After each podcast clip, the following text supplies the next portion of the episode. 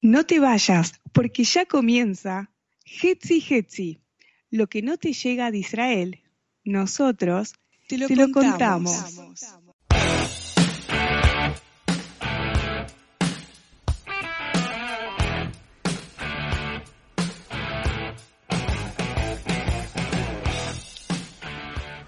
Hola, hola, bienvenidos a un nuevo programa de Hetzi Hetzi, nuevo formato Hetzi Hetzi revolucionado.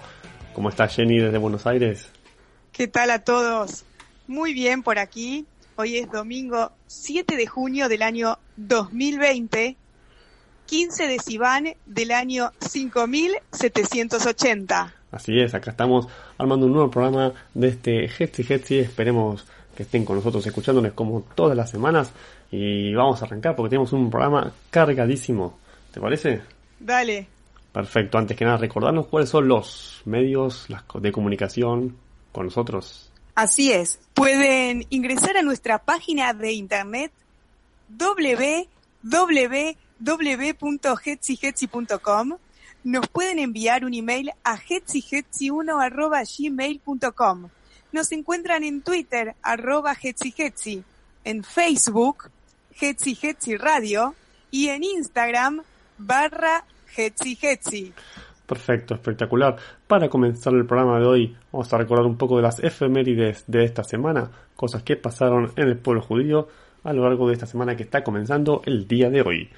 Hoy, exactamente hoy, creando el programa, nació y falleció Yehuda, uno de los hijos del patriarca Jacob. Nació Bar Rafaeli, una de las modelos israelíes más famosas en el mundo. Esta semana también fallece Itzhak Chukenberg, uno de los luchadores del gueto de Varsovia, muy famoso por su testimonio en el juicio a... En el año 1948 fue hundido el barco de Etzel, el Alta Alena, por las fuerzas del Estado de Israel. Sí, un tema que podemos ampliar en algún programa más, más adelante, tema muy interesante. En 1981 comienza la operación Paz para Galilea, Shloma Galil, la primera guerra del Líbano, donde Israel arrasa en el sur del Líbano y llega hasta Beirut. Según Rashi, este martes 17 de Sivan, el arca de Noé encalla en los montes de Ararat, luego del diluvio. En el año 1971, terroristas árabes abren fuego en el aeropuerto de Israel asesinando a 24 personas e hiriendo a otras 71. En el año 2014, tres chicos israelíes fueron secuestrados por árabes, musulmanes en Israel, hecho que derivó en la operación en Gaza, Zuk Eitan. Nace también esta semana Ilan Ramón, el primer astronauta israelí que participó en la NASA, fallecido en la, en la, explosión lamentable del Columbia, la nave que lo transportaba en su primer y obviamente último vuelo al espacio. Y esta semana también es el aniversario de la anexión y la unión legal de Jerusalén Oriental por parte de Israel en el año 1967. Y de algo de eso vamos a hablar el día de hoy, porque el principal tema de esta semana tiene que ver con el plan del siglo de Donald Trump, el presidente de Estados Unidos, ya que Israel estaría, estaría tal vez por llevar a la Knesset una ley de anexión legal de los territorios de Judea y Samaria. Eh, a comienzo de este año, 2020, presentaron a Estados Unidos un plan nuevo para la tierra de Israel a fin de intentar solucionar de una vez por todas el conflicto entre Israel y sus vecinos, principalmente los musulmanes que viven en la tierra de Israel, los llamados palestinos. Esta no es la primera vez que Estados Unidos se mete y propone sus planes, ya lo ha hecho en muchas ocasiones anteriores. En los años 90 el plan Oslo fue eh, tal vez el más importante, el que más importancia tuvo, el más conocido hasta el día de hoy. Y vamos a repasar un poco de cómo fue la historia de los planes, estos que, nos imponen desde afuera hacia Israel, a lo largo un poco de la historia de los últimos siglo y medio. La tierra de Israel, vamos a empezar a partir del punto principal, le pertenece obviamente al pueblo judío como mandato divino, promesa de Dios para con Abraham y su descendencia, un pacto publicado tal vez en el bestseller más leído de toda la humanidad, que es la Biblia. Eh, y ahí está escrito que la tierra de Israel sería heredada por el pueblo judío luego de la salida de Egipto, capítulo también conocido ampliamente por todo el mundo. En verdad, vale aclarar que toda la tierra le pertenece obviamente al creador de la tierra, que es Dios, y como dice Rashi el primer, eh, en su primera acotación en la Torá, La tierra le pertenece a Dios, a su creador, y Él la reparte según sus planes. Y la tierra de Israel, obviamente, nos las dio a nosotros. Eh, saltando un poco la historia, hasta fines del siglo XIX los otomanos mantienen su poder sobre estas tierras. Y cuando surge la Primera Guerra Mundial, los ingleses toman posesión de Medio Oriente y los judíos que ya venían desarrollando aquí comunidades y fijando instituciones con el avance del movimiento sionista, eh, presionan a la, corona, a la corona inglesa para que cumpla su promesa que había sido declarada un par de años antes en la declaración Barfund, donde veían con buenos ojos la creación del Estado judío, la tierra de Israel, bla, bla, bla, bla, bla, historia conocida. La cuestión es que los ingleses dividen la tierra de Israel en dos, Em, del lado oriental del río Jordán se crea el estado de Jordania y en el año 1947 se vuelve a partir la tierra de Israel, lo que queda del lado occidental del río Jordán, de Jordán, eh, Yardén, y Ben Gurión dice más vale, eh, más vale algo que nada y declara la independencia y crea al Estado de Israel. Ahora, los territorios entre Jordania e Israel quedan en disputa. Hasta el año 1967 quedan bajo gobierno jordano y luego Israel los recupera en seis días, la famosa guerra de los seis días. Eh, parte de estos territorios obviamente también eran los altos de Golán. Eh, Golán y el Jerusalén unificada, eh, Jerusalén unificada, Israel declara soberanía e impone la ley del Estado sobre estos territorios, a pesar obviamente del rechazo de la comunidad mundial y obviamente también de los árabes musulmanes. Israel no anexa en ese caso ni impone su ley sobre Judea y Samaria, ni tampoco sobre Gaza, y obviamente tampoco sobre la península del Sinai, que luego fue de vuelta hacia eh, Egipto. ¿Y por qué Israel no anexa estos territorios de, manera legal? Obviamente que por presiones internacionales y principalmente por un tema demográfico, o sea, imponer la ley, soberanía sobre un territorio, sería darle a los árabes que viven en esos, en esos lugares, a los árabes musulmanes, sería darle su, eh, ciudadanía y esto destruiría el Estado de Israel como Estado judío, porque eh, los árabes tendrían derecho a voto y no votarían lo que nosotros queremos, sería un problema. O sea, el Israel dejaría de ser un Estado judío y pasaría a ser un Estado tal vez musulmán. Por otro lado, Israel mantiene un control militar eh, en estos territorios, obviamente para evitar filtraciones terroristas y también que aún me parece más importante, Israel no entrega estos territorios porque no puede hacerlo, porque nos pertenece a nosotros. O sea, no puedes entregar algo que te pertenece. Y esto genera un conflicto no solo militar, sino también político, interno en Israel y obviamente también internacional. Ahora llegan los años 90 eh, y los Estados Unidos deciden apurar a Israel a aceptar y entregar los territorios para crear un Estado palestino y surgen lo que pensamos hablar, los tratados de Oslo, porque fueron firmados en la ciudad de Oslo. En estos, tratados, en estos tratados se fija que el Estado palestino se creará por partes y se vuelve a dividir la tierra, estos territorios Judea y Samaria, en tres, los territorios famosos A, B y C. Eh, a son territorios palestinos 100%, donde rige la prohibición de entrada a los judíos, a los israelíes. Los B son territorios compartidos bajo, eh, bajo mandato, mando militar israelí, donde hay libre circulación para palestinos e israelíes. Son lugares donde podemos ver a veces autos con patentes blancas, autos con patentes amarillas. Y los territorios C son territorios judíos en ciudades o aldeas, em, pero que la ley israelí no rige en estos lugares, sino que hay una especie de gobierno civil bajo un mandato o un mando militar. Ahora, la idea era, en estos tratados de Oslo, que los palestinos se fortalezcan en los territorios A e ir creando su Estado bajo una negociación sobre los territorios B. Ahora el problema fue que, problema para ellos, ¿no? Eh, eh, los palestinos eh, aumentaron el terror, terrorismo, ellos no estaban de acuerdo, querían todo o nada, y este terror hizo imposible que avance el Estado palestino, un Estado propio, pero aún así se siguió hablando siempre lo mismo, dos estados para dos pueblos, Israel debe demostrar primero su interés por el Estado palestino, o sea, congelar la construcción del territorio C, reconocer a los palestinos, etc. Israel debería retirarse hasta la línea del 67, se hablaba de tierras, entregar tierras por paz. Conceptos como estos, entre otras cosas más, siempre estuvieron dando vuelta en el lexicón israelo-palestino.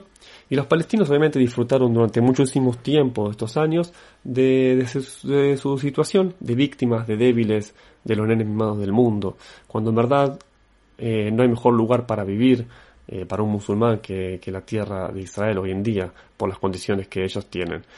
Eh, y ahora es cuando entra este nuevo programa que presentaron el, que presentó el gobierno de Estados Unidos, eh, llamado el Plan del Siglo, que cambia la concepción completa sobre una posible creación del Estado palestino. Primero y antes que nada, borra los límites del 67 de un plumazo. La línea verde que nunca sirvió para nada ahora deja de existir. Segundo, Israel deja de ser el malo. O sea, no tenemos que eh, demostrar nada ni entregar nada de antemano. o sea que primero, primero recibimos. Eso sería lo eso sería la declaración de soberanía que Israel debería presentar esta semana en, la Knesset. Em, y luego se negociaría sobre los territorios B. Y tercero, los palestinos tendrían su Estado siempre y cuando cumpla con sus condiciones que están pautadas, en, este, en este plan, como reconocer a Israel, desmantelamiento militar 100%, eh, desmantelar a Hamas también, entre otras cosas más. Cuando se presentó el plan del siglo, el periodista Amit Segal escribía así. El cambio histórico que tuvo lugar anoche en la Casa Blanca se puede resumir en una oración. Hasta el día de hoy Israel ha dado territorios y ha recibido palabras. Y desde hoy recibe territorios y da palabras. Ningún Estado palestino se establecerá como resultado del plan del siglo, porque no somos nosotros ellos son aquellos que rechazaron el comité PIL en el año 1937 al plan de participación en el año 1947 que levantó a Oslo con sangre y fuego y respondió a la propuesta de Barak con explosiones de autobuses. Aquellos que no se molestaron en responder a la propuesta de Olmert y Sears en representación de Kerry. Tampoco aceptarán la oferta diluida que recibió eh, anoche. Aún así, lo que Trump y Netanyahu han logrado es historia. Por primera vez Estados Unidos reconoce el derecho histórico del pueblo judío no por razones de seguridad, sino por lo escrito en el Tanaj, la Biblia. Por primera vez permite la aplicación de la soberanía. Por primera vez el mundo recibe lo que cada niño entiende, que el camino hacia la paz no pasa por la desconexión y la destrucción. Y quien desee un Estado propio para el pueblo palestino debe reconocer el Estado del pueblo judío por su capital unida. Y lo más importante, hoy se fijó el principio que el tiempo corre en contra de los que no deseen la paz. A medida que los palestinos persistan en su resistencia, el área de su futuro Estado se reducirá cada vez más. Los grandes ganadores de esta noche son 500.000 colonos en Judea y Samaria, cuya lucha recibió el reconocimiento presidencial y se convertirá en una gran parte integral de Israel este domingo. Esta noche eh, fueron exentos de la larga e histórica acusación. Ustedes los colonos son los culpables del derrame de sangre, son la barrera para la paz, y no a las pandillas de asesinos que intentaron herirlos. Y el otro ganador es Benjamín Netanyahu, frente los embajadores de los países árabes. Borró las líneas del año 1967, casi ni siquiera un solo tuit en su contra, en espectacular exhibición diplomática.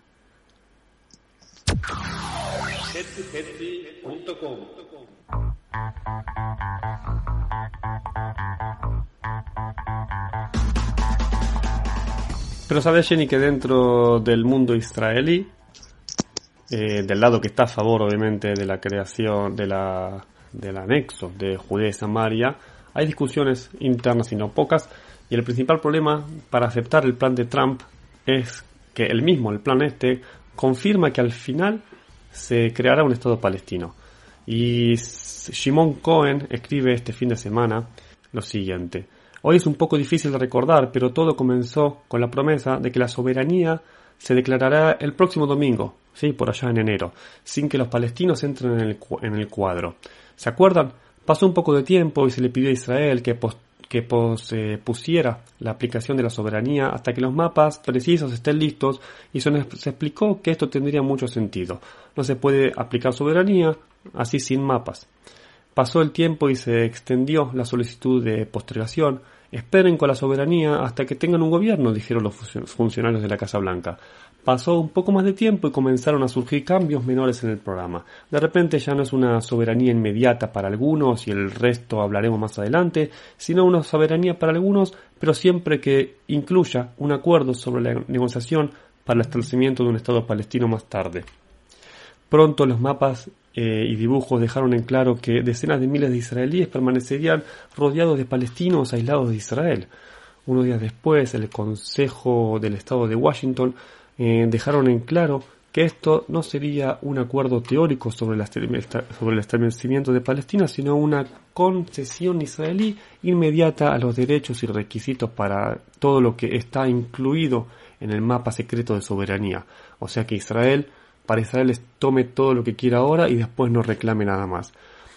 Otra, mirada al programa revela que la idea de no desmantelar comunidades tampoco es realmente segura, si bien este no es un compromiso de desmantelación de Yubim, pero no podemos dejar de pensar que una idea así puede ser entendida del plan de Trump.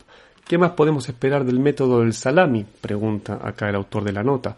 Eh, sobre este plan de Donald Trump. Cuando método de salami entendemos un método que uno va revelando cosas rodaja por rodaja. Conclusión personal, el plan de Trump ha dividido a la derecha israelí, la izquierda obviamente está en contra de esto y de una manera u otra no le importa, ellos realmente no saben lo que quieren, en verdad sí saben lo que quieren, ellos quieren dar mucho más de lo que los musulmanes quieren recibir, ellos quieren dos estados, ellos quieren dos estados del Jordán hacia el mar, uno palestino y otro Estado, entre comillas, de todos sus ciudadanos, no Estado judío. Eh, pero esto es un tema que podemos hablar en algún otro programa.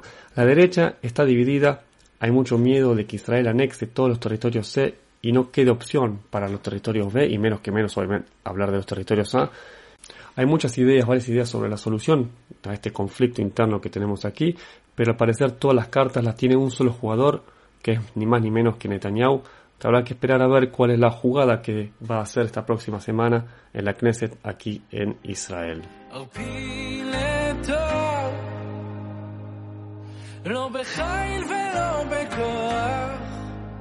רק בשם ומלכות.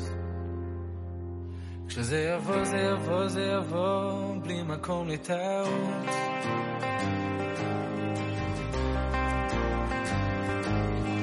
הנה ימים באים, נאום השם.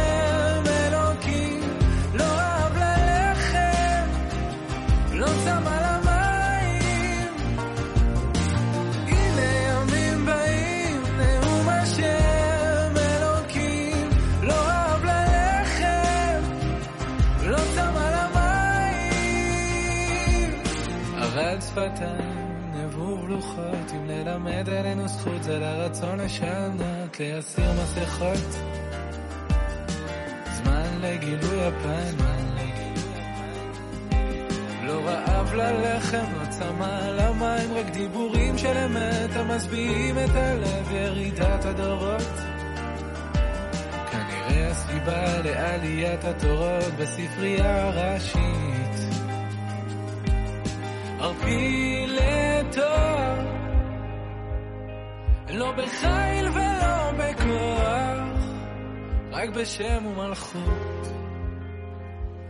כשזה יבוא, זה יבוא, זה יבוא, בלי מקום לטעות.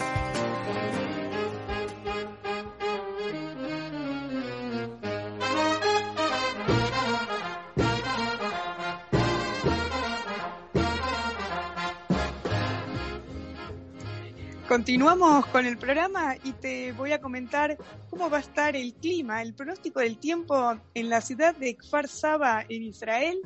Este, en esta semana que comenzó van a tener lindas temperaturas, obviamente de verano, eh, máximas entre 29 y 30 grados, eh, mezclas entre sol y nubes, así que bueno, aprovechar el calorcito, que es lindo, este, bueno, muy lindos días van a tener esta semana por allí. Muy bien, lindos son siempre. Lindos son siempre, también cuando llueven.